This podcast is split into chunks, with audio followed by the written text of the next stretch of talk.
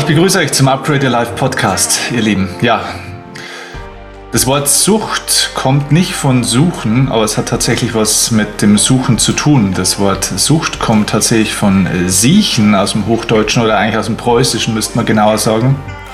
Das ist wahrscheinlich schon näher dran, wer an der Sucht leidet, der sieht auch so ein bisschen dahin, aber der sucht tatsächlich auch was und deswegen sieht er dahin. Das heißt, es gibt irgendwo ein ganz starkes inneres Verlangen, einen inneren Schmerz, ein Defizit und wir haben verschiedenste Wege im Leben, diese innere Leere oder das, was uns fehlt, auszugleichen, zu versuchen tatsächlich zu stopfen. Und manchmal stopft man dann auch verschiedene Dinge in sich rein.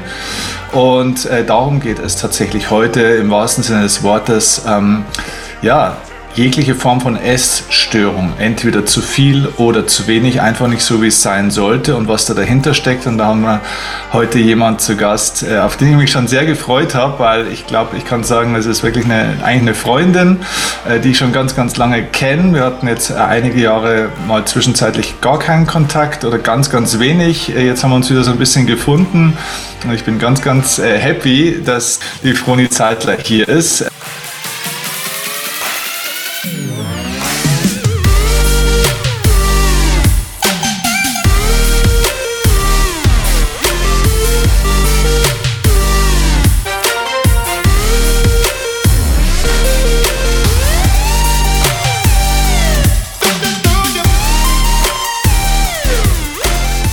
Damals noch unter anderem Namen kannte, weil wir haben uns damals tatsächlich kennengelernt in unserer aktiven, also bei mir ja eher auf einer anderen Seite, bei ihr sportlich aktiven Volleyballzeit.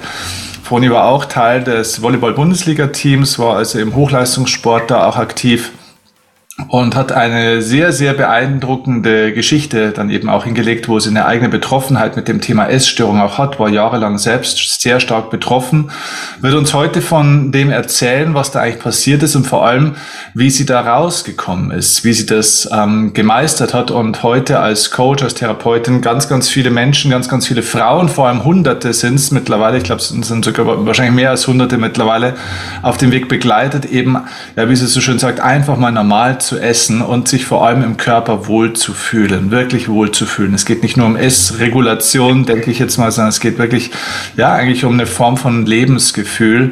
Und ich freue mich riesig, Froni, dass du da bist. Herzlich willkommen. Vielen, vielen Dank Steffen. Schön, dass ich hier sein darf. Ich freue mich sehr. Erzähl doch mal ganz kurz äh, so ein bisschen dein, deine Geschichte. Also ich kann mich noch erinnern, du bist damals, ich war damals ja erst einmal Zuschauer damals in der Volleyball-Bundesliga und habe das ganz toll gefunden. Und da war so eine kleine Maus dann damals auf dem Feld, die war, ich weiß es gar nicht mehr, aber ich glaube bei so 15, 16 roundabout und ist da schon zu den großen äh, Ladies dann aufs, auf den Platz gekommen und hat da sich schon durchgekämpft und äh, das Kämpfen hat man da auch immer angesehen, aber das war auch, glaube ich, eine Stärke irgendwo auch von dir. Und ähm, es war, du warst, bist schon immer irgendwie auffällig gewesen, finde ich. Ähm, wie war dieser Weg in den Leistungssport und was waren da deine Erfahrungen und womit hast du da auch vielleicht gekämpft damals und wie ist es dann überhaupt zu diesem Bruch in deinem Leben gekommen? Nimm uns da mal mit in deine Geschichte. Mhm, sehr gern. Mm, Volleyball war immer mein absoluter Lieblingssport und ich mag ihn auch heute noch sehr, sehr gerne. Und ich habe ihn einfach sehr geliebt. Ich habe immer gespielt, so wenn ich spielen konnte. Und für mich war es unglaublich, eigentlich unfassbar auch, dass ich dann gefragt wurde, hey, willst du Teil sein von unserem ersten Team? Willst du in der ersten Liga spielen? Und ja, ich war 15. Ich habe noch nie meinen Schulabschluss gehabt und war dann da einfach mit dabei. Und es war total genial. Es war mh, mm, eine Energie, die ich sehr, sehr, sehr geliebt habe und genossen habe. So viel unterwegs zu sein, viel zu erleben, leisten zu können und ähm, Spaß zu haben dabei, ja. Mhm. Und ich bin da einfach rein, unbedarft, wie ich war und habe das, habe meinen Spaß gehabt, habe die Spiele gespielt, habe das Training gemacht und war so einfach in dieser Reise unterwegs. Und ich habe gar keine Idee gehabt von, wo kann es denn überhaupt hingehen? Wie entwickelt sich das überhaupt? Was ist eigentlich wichtig, ähm, wenn du in so einem Leistungsbereich unterwegs bist? Wo musst du irgendwie auf dich aufpassen? Wo musst du dich selber vertreten? Wo musst du eigentlich für dich einstehen? Und ähm, in dieser Leichtigkeit ging es eigentlich so dahin und ich habe einfach aufgespielt, wie es so schön heißt. Mhm. Und es war dann gar nicht so lang. Dann wurde ich auch von der Juniorennation damals eingeladen und war dann auch da ein bisschen Teil davon, habe mich dann auch verletzt bei einem Lehrgang. Ähm, und in diesem Nazio-Team war der Vibe ein ganz anderer wie den, den ich kannte, den ich ja sowieso noch nicht lange kannte. So. Und ähm, das hat mich dann eigentlich sehr, sehr eingenommen. Da ging es viel um persönliche Leistung, also körperliches Erscheinen, welche Athletik musst du haben, um irgendwie bestehen zu können? Wie hast du dich zu versorgen, zu ernähren? Das gab es vorher in meiner Welt alles gar nicht. Und ich habe so gedacht, okay, wenn das der Weg ist, den es zu gehen gilt, dann mache ich das einfach. Okay. Und habe das einfach gemacht und habe einfach angefangen, eine Diät zu machen. Und so habe ich mich Schritt für Schritt verloren. Äh, genau, genau, da, da wollte ich gerade äh, kurz reinfragen, weil ich meine, ich kenne dich immer als ganz, ganz äh, super, also ich habe dich zumindest so empfunden, als ganz, ganz schlankes äh, Mädchen. Also äh, es gibt ja in, es gibt ja Sportarten, wo man durchaus auch manchmal bei Männern wie bei Frauen nicht ganz austrainierte sieht ähm, oder gesehen hat. Früher hätte ich Volleyball, also zumindest Frauenvolleyball, tatsächlich da auch dazu gezählt. Du warst aus meiner Sicht aber keine von denen. Also was hat denn das noch für einen Einfluss äh, bei dir gehabt? Was hast du denn verändert? Du sagst eine Diät, aber du warst doch schon sehr, sehr schlank oder hat das getäuscht bei mir? Nee, der, dein Blick war richtig, ja. Den habe ich heute auch wieder natürlich auf mich von der damaligen Zeit. Ähm, und wie gesagt, das gab es für mich lange gar nicht. Wir haben Kraftsport gemacht und so weiter. Ich habe mich natürlich auch entwickelt. Ich war noch in der körperlichen Entwicklungsphase. Ich habe Muskulatur aufgebaut und mhm. ich bin da, glaube ich, genetisch ganz gut ähm, veranlagt zu. Deswegen ging es auch relativ flott, denke ich, bei mir. Und alles, was ich war, war eigentlich eine Athletin. Also einfach eine sportliche Athletin mit Muskulatur, mit einer guten Grundausstattung und mit Talent und Spaß bei der Sache. So. Und ähm, auf diesem Nazio-Lehrgang, wo dann dieser Ernährungsvibe so stark war, den ich, wie gesagt, nicht kannte. Ähm, und der Trainer, der damals ähm, uns trainiert hat, auch sehr, das war aber bekannt, einfach sehr auf große, dünne Frauen, junge Frauen ähm, positioniert war. Ob das jetzt immer mit Leistung so viel zu tun hat, aber die Grundkörperveranlagung ähm, hat er halt einfach genommen. Und auch wenn meine Position, die Libera-Position, nicht so unbedingt mit Körpergröße viel zu tun hatte, habe ich das trotzdem alles wahrgenommen und habe schon gemerkt, das ist nochmal eine andere Welt. Und er hat zu mir so im halben Spaß gesagt, die Heidi von der Alm mit den dicken Stampfern. Und wahrscheinlich hat das gar nicht so gemeint, weil vielleicht hat er auch meine muskulösen Oberschenkel gemeint und so, alles gut. Und trotzdem habe ich es nicht auf diesem Ohr gehört, sondern auf einem Ohr gehört, das hieß, hey, du musst dich verändern, um hier mitspielen zu können. Also war das ein Satz, der sich bei dir dann so eingeprägt hat, der dann alles verändert hat? Ja, genau.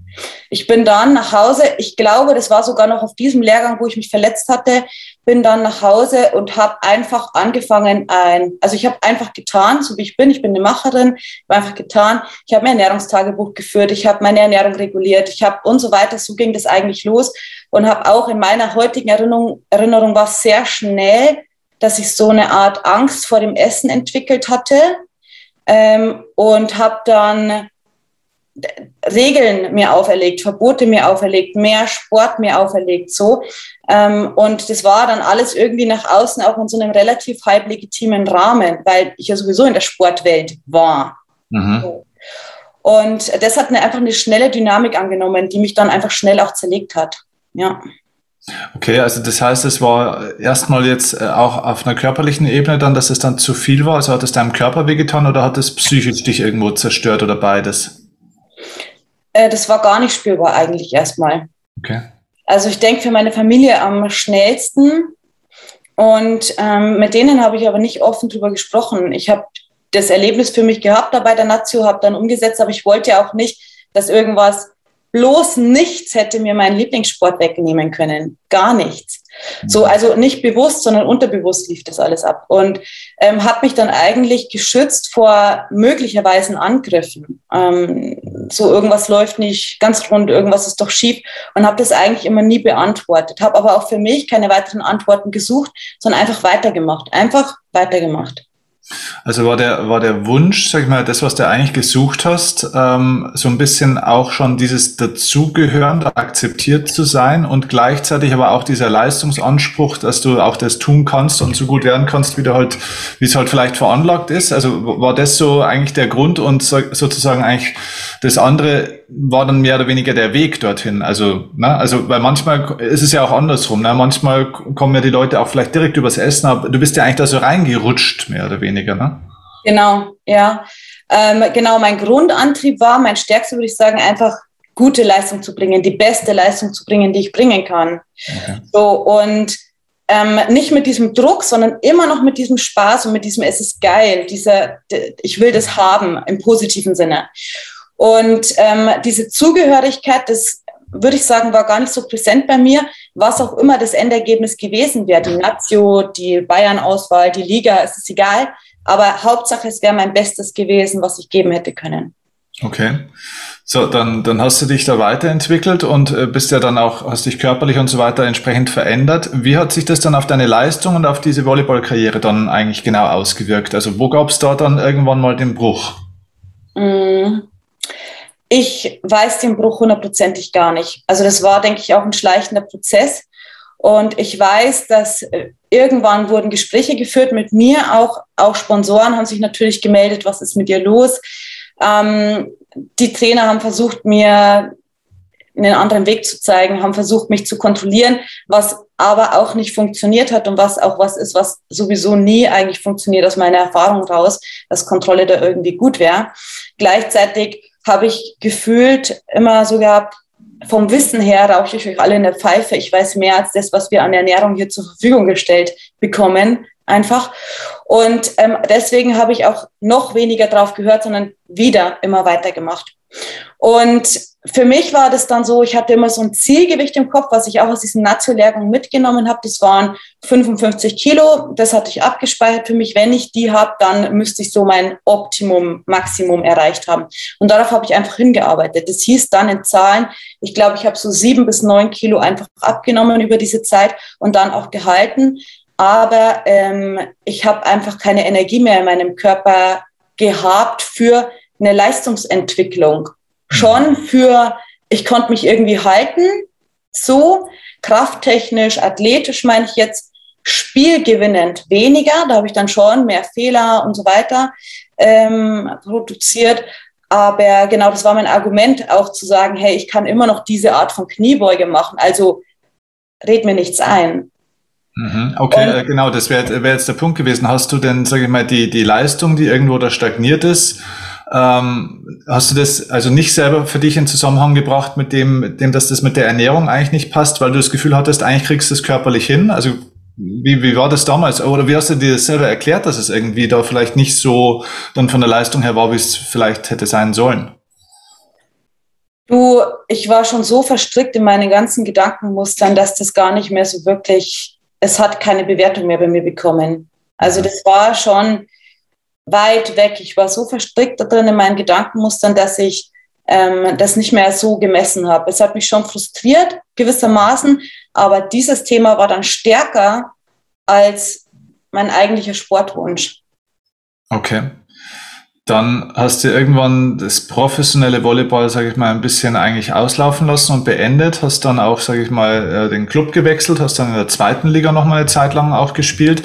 Wie ging es denn dann weiter oder wie war denn dieser Ausstieg? War das für dich äh, wichtig, da rauszugehen oder würdest du sagen, das war damals eigentlich eher eine Flucht? Also hat das geholfen oder wie hast du versucht, dich denn da irgendwie dann zu stabilisieren? Weil ich denke mal, dass du jetzt dann vor allem emotional ja im Endeffekt in der Abwärtsspirale warst, so hört sich's an.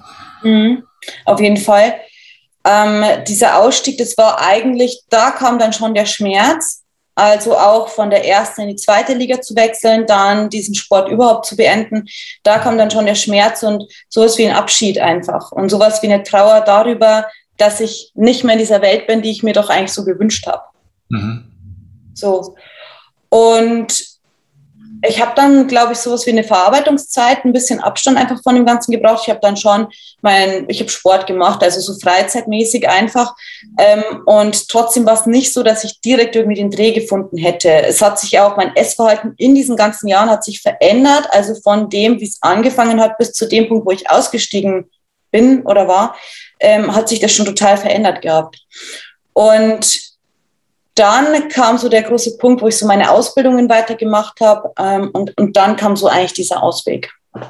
Okay, was heißt das, wenn du sagst, das Essverhalten hat sich verändert? Also wie hast du dich dann, sage ich mal, in der, in der, weiß ich nicht, kann man das so sagen, der schlechtesten Phase oder in einer schlechten Phase, wie hast du dich denn da ernährt, dass man da mal ein Bild dazu kriegt? Was heißt das? Ja, also es gibt eigentlich so drei große Phasen bei mir. Das eine war eben, was ich vorhin gesagt habe, diese Angst vor dem Essen zu bekommen. Äh, das heißt, ich habe eigentlich wirklich fast oder nichts mehr gegessen. Ich habe nur noch Dinge getrunken. Und ich habe da auch eine unglaubliche Intelligenz dabei entwickelt, das zu verheimlichen und zu vertuschen. Also wie gesagt, wir waren ja immer im großen Team unterwegs und so weiter. Und wenn ich heute mit welchen von damals schon gesprochen habe, die haben das Ausmaß auch wirklich nicht so mitbekommen, wie es einfach dann war. Die haben gemerkt, da stimmt was nicht, aber wie es war, das Ausmaß haben die nicht mitbekommen. Und ähm, dann hat sich das so entwickelt, so nach vier, fünf Jahren, ähm, dass ich eigentlich so eine Art Essattacken entwickelt habe, weil einfach mein Körper und mein Geist total ausgehungert waren. Und das ist auch was, was jetzt nicht nur in so einer krassen Geschichte zum Beispiel ähm, immer wieder passiert, sondern auch wenn Frauen eine ganz normale Diätkarriere machen. Irgendwann sind wir ausgehungert, emotional, geistig, körperlich und dann zwingt uns unser System sozusagen dazu, dass wir halt wieder Nahrung zu uns nehmen und das ist da auch passiert bei mir. Und ich habe dann auch um ähm, gegen zu regulieren, einfach wieder so Sport gemacht. Ich habe ein paar ungesunde Dinge gemacht, die ich jetzt nicht unbedingt bewerben möchte, aber die wirklich nicht so wirklich gesund für meinen Magen-Darm-Haushalt waren. Und ähm, dann hat sich das wieder ein bisschen ausgeschlichen und dann ist es bei den Essattacken geblieben. Und über diese ganze Zeit hinweg gab es dann auch immer diese Höhen und Tiefen gewichtstechnisch, die mich auch einfach total belastet haben, weil ich es nicht mehr gefühlt unter Kontrolle hatte. Mhm.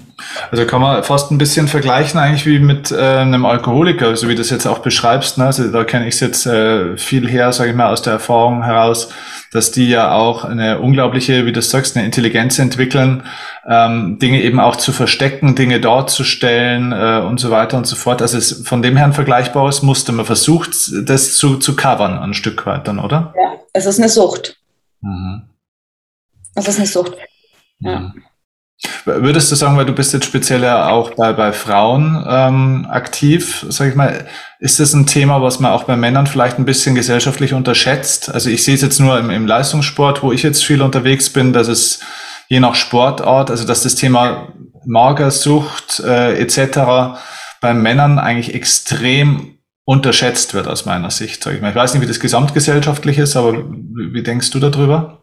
Doch, auf jeden Fall.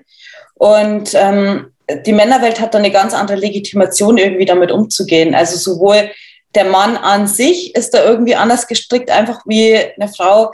Ähm, sowohl wenn es ja auch um zu viel Gewicht geht, ist die Männerwelt ja genauso anders unterwegs in der Legitimation oder für sich selber einsortieren wie eine Frau.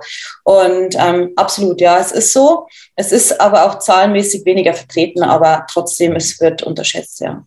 Aber woher kommt es? Also definieren sich Frauen einfach mehr über ihren Körper als Männer? Ist es, ist es medial so antrainiert oder kann man das erklären, woher das eigentlich so kommt? Ich denke, ähm, Männer haben mehr so, also Männer stehen mehr für sich selber, so mhm. grundsätzlich. Mhm. Und als Frau bist du da ein bisschen äh, schwammiger unterwegs, bis du deine Position im, irgendwie findest. So, was will ich auch vom Leben? Wo gehöre ich hin? Wie wurde ich vielleicht ähm, erzogen, wie will ich aber mein Leben haben. Und so in diesem ganzen Selbstfindungsprozess ist es, denke ich, für eine Frau irgendwie schwieriger, die Position zu finden. Und ähm, genau, deswegen rutschen wir vielleicht gleich da rein. Ah, okay, also das praktisch so, weil sich auch die Aufgabe der Frau vielleicht so stark verändert oder die Rolle der Frau, dass also die Rolle von einem Mann irgendwie irgendwie so ein bisschen klarer ist, meinst du, und dass aber dass Frauen sich selber ein bisschen ihre Rolle im Leben finden müssen, ein Stück weit mehr? Genau. Und das, wie, wie ich vorhin schon gesagt habe, Männer sind das für sich lockerer. Also ich sage jetzt mal, äh, ein Mann, der einen Bauch hat, der sagt so, ja, okay, ist halt so. Und eine Frau, die einen Bauch hat, ist ein Thema. Mhm.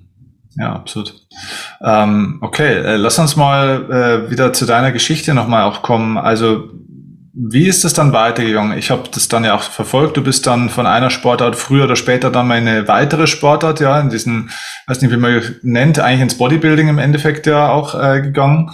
Äh, unglaublich, unglaublich, was du da, glaube ich, auch äh, erreicht hast. Äh, erstens körperlich, ich glaube auch von den Erfolgen war das, glaube ich, ziemlich beachtlich. Kannst du uns mal da mitnehmen, was ist da passiert und wie hat denn das diese S-Thematik befeuert, verstärkt oder vielleicht auch nicht? Also wie, wie war denn das da? Ähm, dazwischen waren unglaublich wichtige und viele Jahre. Also ich habe dann, ich war mit 22 fertig mit meinem Studium, ich habe ein Jahr, glaube ich, später angefangen mit meinen Ausbildungen zum Coach-Therapeuten und ähm, dabei ist eigentlich so dieser Weg entstanden, so wer bin ich, warum geht es mir so, wie es mir geht, warum benutze ich Essen für verschiedene Dinge, warum kann ich mit Emotionen nicht so umgehen. Ich hatte lange Zeit keine Wörter und kein Gefühl für verschiedene Emotionen, weil ich die einfach weggedrückt hatte mit diesem Thema Essen. Ähm, und über diesen ganzen Prozess habe ich, hab ich mich gefunden, habe auch verstanden, warum das mein Körper so reagiert, wie er reagiert. Und das war dann dieser Prozess, wo ich mich rausgearbeitet habe. Und dann war ich schon stabil und dann kam sozusagen, also frei, auch wirklich so, dass ich sagen würde, frei und normal und alles entspannt. Und dann kam diese zweite Sportphase. Bist du da selber rausgekommen in der Zeit oder hast du dich da selber ein Stück weit therapiert oder hattest du irgendwie Hilfe? Hilfe von den Mentoren aus der Ausbildung, wenn du so willst, weil die mich einfach bewegt haben, ohne das mhm. Thema zu benennen oder zu wissen auch. Ne? Ähm, aber den Rest habe ich selber gemacht letztendlich. Es war ein heimlicher, wenn du so willst, ein heimlicher, schleichender Prozess. Meine Ambition war nicht gesund zu werden, immer noch nicht. Sondern? Meine Ambition war immer noch nicht gesund zu werden, sondern ich wollte mich beruflich weiterentwickeln. Unter diesem Stempel bin ich für mich gegangen. Mhm. Und dieser, also ich sage heute, es war halt einfach an der Zeit, es war der richtige Zeitpunkt, dass ich das gemacht habe, dass ähm, ich auch so weit war, dass ich mich entwickeln konnte und deswegen hat es sich alles gefügt. So. Mhm. Krass. Was hat es denn in der Zeit dann damals äh, für, für Ziele? Also sagt man dann, was weiß ich, wenn man merkt, man wird nicht mehr die beste Volleyball-Bundesligaspielerin oder überhaupt Spielerin der Welt, äh, sagt man sich dann, ich werde dann die beste Therapeutin oder beste Coach oder sonst irgendwas der Welt? Oder was hattest du damals für, für Vorstellungen dann? Gar keine. Also ich hatte wirklich gar keine, weil ich war auch sehr verloren. Hm. So. Und ich wusste einfach, ähm, eins wusste ich, und zwar, ich hatte damals im Studium Praktika natürlich gemacht parallel und ich habe sehr viele deprimierte Menschen in meinem Bereich erlebt. Und ich wusste, das will ich nicht werden. Und deswegen bin ich weitergegangen. Wegen Negativbeispielen habe ich mich weiterentwickelt, weil das wollte ich nicht werden. Und ähm, wohin? Keine Ahnung. Ich wusste dann, ich will was daraus machen, ich will irgendwas machen, was ähm, nicht jeder macht, so in die Richtung. Das wusste ich auch. Und dann war ich aber fertig und ich hatte viele verschiedene mögliche Positionierungen, aber was ich wirklich machen will, also so herzensprojekttechnisch, hatte ich immer noch keine Idee. Und ich bin dann halt einfach erstmal weitergegangen. Ich habe gearbeitet, ich habe selbstständig angestellt gearbeitet, immer wieder im Wechsel, parallel und so weiter. Und ähm, das hat auch viele Jahre gedauert, bis ich jetzt zu diesem gekommen bin, was ich heute mache. Ja. ja. Äh, wie war denn der Einstieg dann äh, nochmal in diese zweite Sportkarriere dann? Ja. Wie, wie ging es da weiter dann? Also ich glaube, ich hatte so, was ich lügen, vier, fünf Jahre tatsächliche Sportpause ungefähr dazwischen, eher glaube ich vier. Und ich war dann an äh, so einer Art Tiefpunkt in meinem Leben, habe ich mich so ein bisschen wieder rausgekämpft gehabt. Ich hatte eine Trennung hinter mir und so verschiedene Prozesse und ähm, wollte dann irgendwie wieder Sport machen. Habe mich einfach im Fitnessstudio angemeldet und bin da einfach für mich regelmäßig hin. Und dann war das so auch, dass ich da so reingeschlittert bin im positiven Sinne. Alle haben mich angesprochen, boah, krass, und deine Grundmuskulatur und so weiter. Und habe ich gedacht, ja gut, just for fun kann ich den Sport ja, also kann ich einfach mal einen Wettkampf machen. Und Gott sei Dank war ich einfach schon so, so weit und so reflektiert mit mir, dass ich da dastehen konnte und zum Beispiel dann eine sehr gute Trainerin mir auch geholt habe, die für den Körper arbeitet und nicht gegen den Körper, die akzeptiert hat, wenn ich gesagt habe, das ist meine Grenze, so und so schaut es bei mir aus, so reagiert mein Körper. Das wusste ich ja damals schon alles. Und deswegen konnte ich auf eine sehr gesunde Art und Weise diesen Weg gehen. Also das heißt, ich habe mich am Ende immer noch so ernährt, wie es viele Menschen 0815-mäßig machen. Ich habe einfach nur die richtigen Regler halt gestellt, dass mein Körper den Weg mitgehen konnte im Bodybuilding, sag ich mal. Ne? Also ich habe verschiedene, ich habe sehr clean zum Beispiel gegessen, aber ohne Zwang, aber nicht wenig gegessen so. Und ähm, dadurch habe ich das Beste aus meinem Körper, wenn du so willst, rausgeholt, ohne mich da drin zu verlieren. Und ich habe dann auch lustigerweise wirklich was erlebt, ähm, sowas wie Hass und Neid, weil ich ungefähr die Einzige auf der Bühne war, die weiblich körperlich gesund war, die natürlich da stand, die immer noch gut gegessen hat, die keine Kraftverluste hatte oder, oder, oder. Und das in der Welt nämlich auch überhaupt nicht ähm, so gelebt wird, bis le also leider gelebt wird, wie es eigentlich auch möglich wäre. Genau, weil ähm so die landläufige Meinung, glaube ich, ist, wenn man das so sieht, auch wie die Frauen und auch die Männer da ja teilweise aussehen, da sagt ja eigentlich jeder, das kann ja nicht gesund sein. Mhm. Aus deiner Perspektive gibt es aber da offenbar eine andere Antwort, oder? Also, wenn du es so machst, wie die landläufige Meinung das macht, dann ist es nicht gesund, da gebe ich dir völlig recht. Mhm. Wenn du es anders machst und also wirklich anders machst, heißt auch ein bisschen Aufwand damit betreibst mit dir selber und dir selber so viel wert bist, dass du dich mit dir selber auseinandersetzt, dann ist es grenzwertig, aber es geht. Das, was wirklich ungesund ist, ist dann einfach diese Entwässerung, die am Ende passiert. Ähm, und das ist auch was, was viele Athleten einfach völlig übertreiben und in einem Extrem betreiben, was überhaupt nicht mehr gut ist. Aber auch da gibt es sanftere Wege. Und wenn du deinen Körper gut mitgenommen hast, dann ist es mit einem sanften Weg locker möglich, offensichtlich, ich habe es ja bewiesen, da gut zu sein drin und gut zu stehen, ähm, ohne dich selber zu zerlegen. Hm, okay. Und hast du von deinem Erfolgsstreben und so weiter, jetzt mal im sportlichen Bereich, hast du da einiges, sage ich mal, heilen oder aufholen können von dem, was im Volleyball dann damals einfach jetzt nicht möglich war? Also warst du da zufrieden oder war da der Erfolgsaspekt gar nicht mehr so entscheidend dann in dieser Bodybuilding-Welt? Mhm. Genau. Also ich in der Zwischenzeit und auch bis dahin war ich schon so weiter, ich bin zufrieden mit mir, so wie ich versuche zu leben für mich. Und den Bodybuilding-Teil habe ich einfach just for fun gemacht und war dann zufällig sehr gut. Mhm. Aber mein Ziel war nicht, ich gehe auf die Bühne und will Erster werden, sondern ich wollte es erleben, ich wollte meine Erfahrung sammeln und war dann zufällig sehr gut daran. Das konnte ich vorher gar nicht einschätzen auch. Und ähm, wo ich das, dieses Erfolgsbestreben in Anführungsstrichen, wenn du so willst, wo ich es heute einfach lebe, ist jede Frau, die ich begleite, die will ich von Herzen so gut begleiten, wie es nur irgendwie möglich ist. Und darauf achte ich schon im Vorfeld, also auch bei der Auswahl der Frauen und so weiter, dass das wirklich ein guter Weg sein kann. Das ist mir wichtig, ist eine Herzensangelegenheit. Aber im Kampf, wenn du so willst, im Wettkampf, lebe ich das nicht mehr.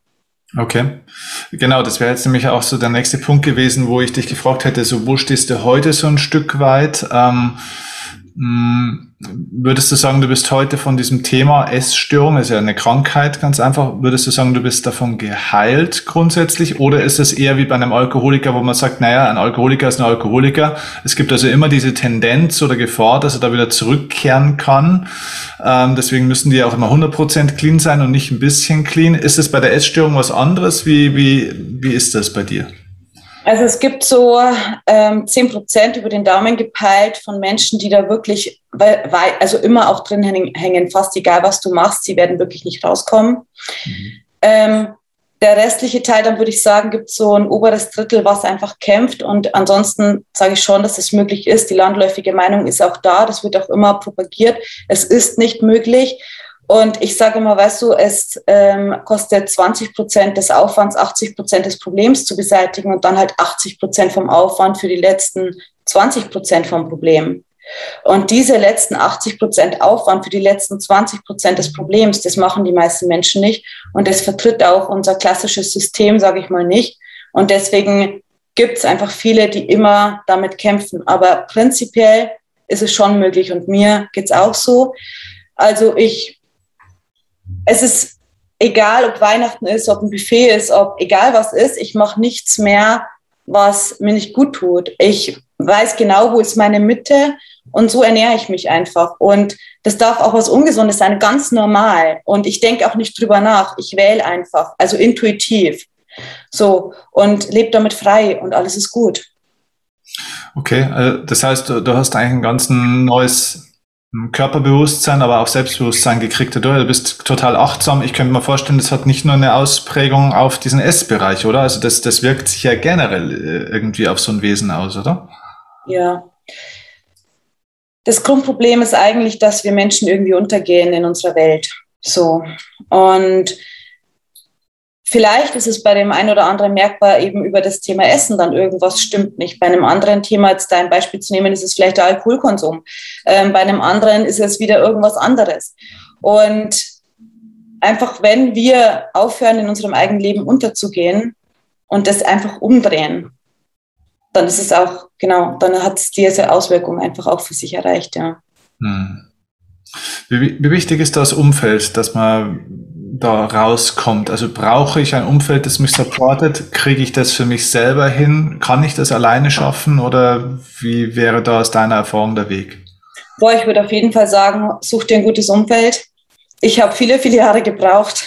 Die hätte ich nicht brauchen müssen, aber ich hatte sowas wie eine Coaching-Arroganz mhm. und einfach auch eine Ignoranz und ich habe einfach alles weit abgeschmettert, was da hätte mir irgendwie helfen können. Und äh, wenn es jemanden gegeben hätte, der mich auf eine sanfte, gute Art und Weise, ohne Vorwurf, ohne Ding, mich da hätte vielleicht an die Hand genommen, dann wäre es vielleicht anders gewesen. War aber nicht so.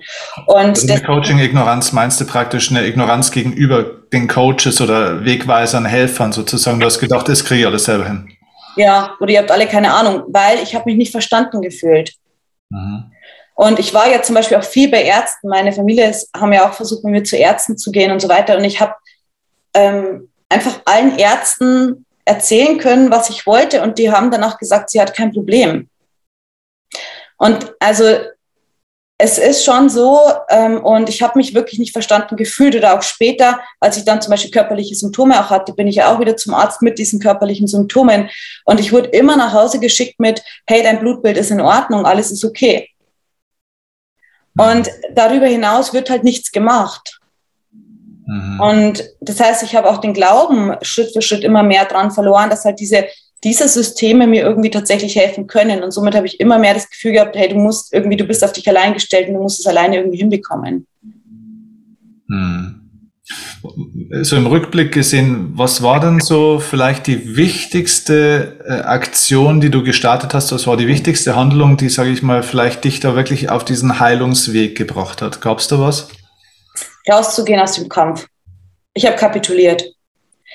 Ich habe, ähm, es gab so mehrere Momente, die haben wir alle immer wieder, aber so einen, der mir in Erinnerung geblieben ist, wo ich wirklich gesagt habe, okay, das, was ich hier mache, bringt gerade nichts.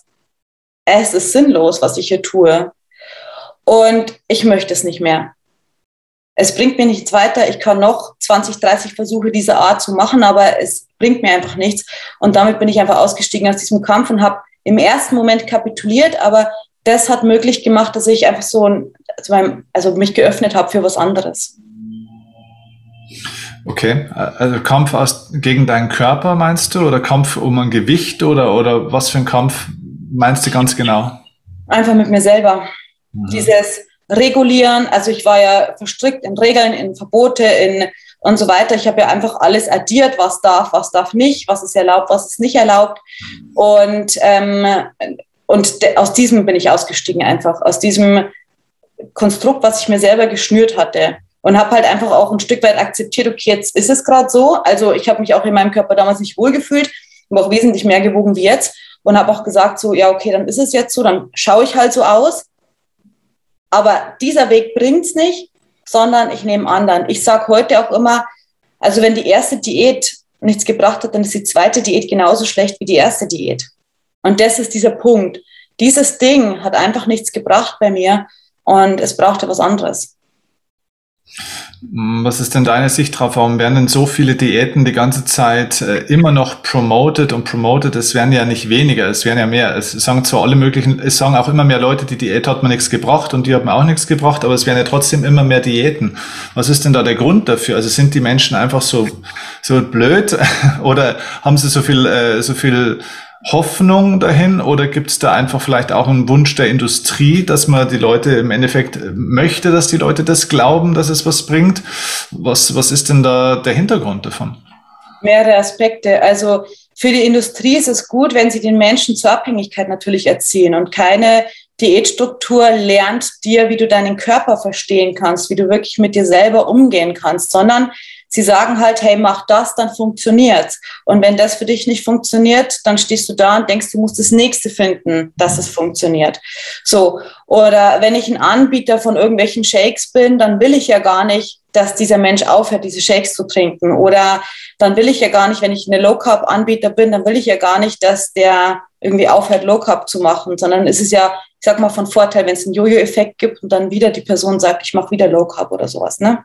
So, ähm, das ist der eine Teil der Industrie. Und das zweite ist, dass wir Menschen einfach uns wünschen, dass eine Struktur, ein Ding, was wir begreifen können, was wir leicht abarbeiten können. So Step 1, 2, 3 und dann ist das Ding erledigt, dass uns das einfach durchführt und ein Leben lang halt hilft. So. Und das ist so diese Idee, warum, dass wir da immer wieder hinspringen, weil es einfach einfacher ist, als sich wirklich mit dir selber auseinanderzusetzen. Mhm. Also würdest du sagen, die, die Antwort ist eigentlich, die Leute wollen nicht an ihre eigenen Themen ran, also wirklich an die richtigen Themen ran. Sie möchten sich gerne mit einer oberflächlichen Strategie sozusagen beschäftigen und damit löse ich das Problem. Also eigentlich wie beim Medikament auch. Ich nehme das und dann ist das, äh, der Schmerz weg. Ja. Und ähm, das Ding ist, dass sie es einfach auch oft gar nicht anders wissen, also gar nicht wissen können, auch weil es nicht so verbreitet ist einfach. Und ähm, ja, genau deswegen verfallen wir da rein. Okay. Ja, interessant. Ähm, wie sieht deine Arbeit jetzt heute aus? Was, was machst du heute? Wie begleitest du denn die, die überwiegend Frauen, sage ich jetzt mal? Also dürfen Männer auch mit dir arbeiten oder bist du nur auf Frauen spezialisiert? Männer mache ich manchmal im Einzel, aber im Wesentlichen Frauen. Ja. Okay. Und wie sieht da die Arbeit aus? Was, was machst du jetzt? Also das heißt, ich nehme Frauen einfach an die Hand. Ich schaue mir auch am Anfang erstmal an, was ist denn die Verknüpfung eigentlich zwischen dem Essensthema, dem Körperthema und dem Inneren System so.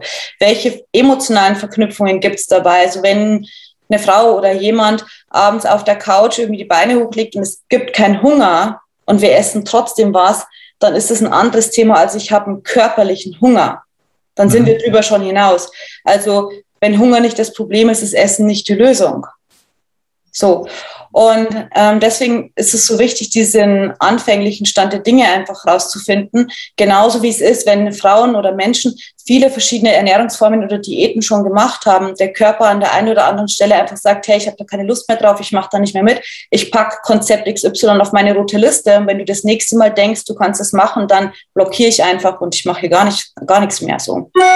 Und das darf einfach alles verstanden werden. Wo steht der Körper, wo steht der Stoffwechsel, wo steht dein System und wie sind deine Zusammenhänge, emotional, äußeres Umfeld und so weiter. Und dann kann es eigentlich an die eigentliche Arbeit gehen. Und dann können wir auflösen und dann können wir umstellen und das so aufbauen, wie es für dich und zu deinem Leben einfach passt. Also alltagstauglich, familientauglich, ohne dass es Verbote, Regeln und Strukturen gibt. Mhm, okay. Ähm, du hast einen großen Zulauf von sehr, sehr vielen äh, Frauen. Das ist natürlich äh, nicht nur, weil es jetzt einfach ein Thema der Zeit ist, äh, weil es ist, glaube ich, schon lange ein Thema, äh, sondern einfach auch, weil du es, glaube ich, wahnsinnig gut machst, wahnsinnig authentisch bist und man merkt einfach, dass du einen Weg gegangen bist, sage ich mal, finde ich. Also da, da kommt einfach du bringst es ganz klar, aber du bringst es auch mit so einer Ruhe, weil es ist eine innere Überzeugung von dir. Ne? Also du, du hast das nicht angelesen nur, sondern du hast das einfach durchlebt. Wie kann ich mir das vorstellen, wenn, wenn so viele Frauen, sage ich mal, auch mit dir arbeiten wollen, wie kriegt man das trotzdem noch hin, dass man von dir so ein bisschen persönlich auch geführt wird? Mhm. Also ich bin für jede Frau, die ich begleite, auch individuell da. So. Ja. Und wir arbeiten in Gruppe, wir arbeiten einzeln. Ich bin immer als Ansprechpartner da. Und ähm, was ich für mich erleichtert habe, sind, es gibt so Leitfäden, einfach wie sowas, ein Analysebogen oder ähnliches, was dann wiederum mit mir geteilt wird und was ich auch auswerte. Aber die Struktur dahinter habe ich mir so geschaffen, dass es ähm, gut machbar ist, ja. Mhm. Gibt es so ein, zwei äh, Erfahrungen, wo du sagst, das sind so die schönsten Erlebnisse aus den letzten Jahren jetzt von deiner äh, jetzigen Arbeit? Mhm. Also eins ist zum Beispiel noch gar nicht so lange her, mir fallen viele ein, aber eins ist noch gar nicht so lange her. Da war eine Frau einen Tag bei mir, der erste Tag, und es hat sich ihre komplette Welt verändert. so, und das sind einfach, wenn das passt, wenn du dich gut aufgehoben fühlst, wenn du den Rücken gestärkt fühlst, wenn du ein paar Worte wechselst, dann werden so viele Dinge plötzlich klar. Und das ist so eine riesen Erleichterung für das, wie lange wir oft da drin hängen. Die Zeit verfliegt und wir hängen da irgendwie immer noch drin. Und diese Entlastung und diese Führung dann einfach zu haben, die Absicherung zu haben, das ist einfach so, so schön. Und ich freue mich total, wenn ja, ich das von der anderen Person einfach sehen und spüren kann dann. Mhm. Und ähm, das zweite ist so eine Kategorie, würde ich sagen, wenn äh, der Weg sich, ja, wenn der Weg sich einfach fügt, ohne dass wir da ständig rumdoktoren müssen, ohne dass wir ständig Ernährungsdinge verändern müssen, Lebensmittel verändern müssen, das darfst du nicht und das darfst du nicht, sondern einfach durch das, dass wir uns mit uns beschäftigen, das ganze Ding sich von alleine auflöst und diese Leichtigkeit, die dann zu sehen, die liebe ich total. Also ist es äh, weniger oder nicht nur ein Ernährungscoaching, sondern es ist eigentlich ein Life-Coaching, was du eigentlich auch machst, ne? Ja. Hm. Cool, ja, das finde ich mega. Äh, wenn Leute mit dir arbeiten wollen, und ich hoffe, es sind viele, ähm, wie kommt man am besten in dein Programm? Wie kommt man zu dir? Mhm.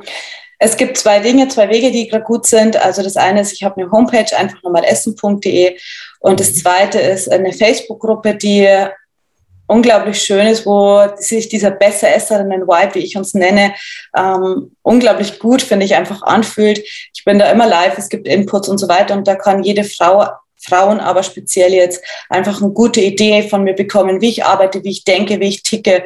Und ähm, das, denke ich, ist eine sehr, sehr gute Anlaufstelle. Cool, okay.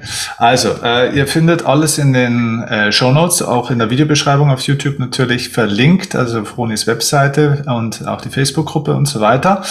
Und ähm, ja, folgt einfach und äh, schaut euch das an, äh, probiert aus und äh, Froni, vielleicht so zum Abschluss, wenn du sagst, ähm, wenn jetzt eine Frau, vielleicht auch ein Mann, ne, aber nehmen wir mal, nehmen wir mal einfach einen Menschen, wenn jetzt ein Mensch ähm, zuhört oder zusieht und gerade momentan an einem echten Schmerzpunkt ist, was wäre so deine wichtigste Botschaft, die du am liebsten allen Frauen ähm, eigentlich mitgeben wollen würdest, die jetzt an so einer Schwelle stehen, wo sie einfach so, auch vielleicht wie es dir damals ging, an so einem Tiefpunkt sind?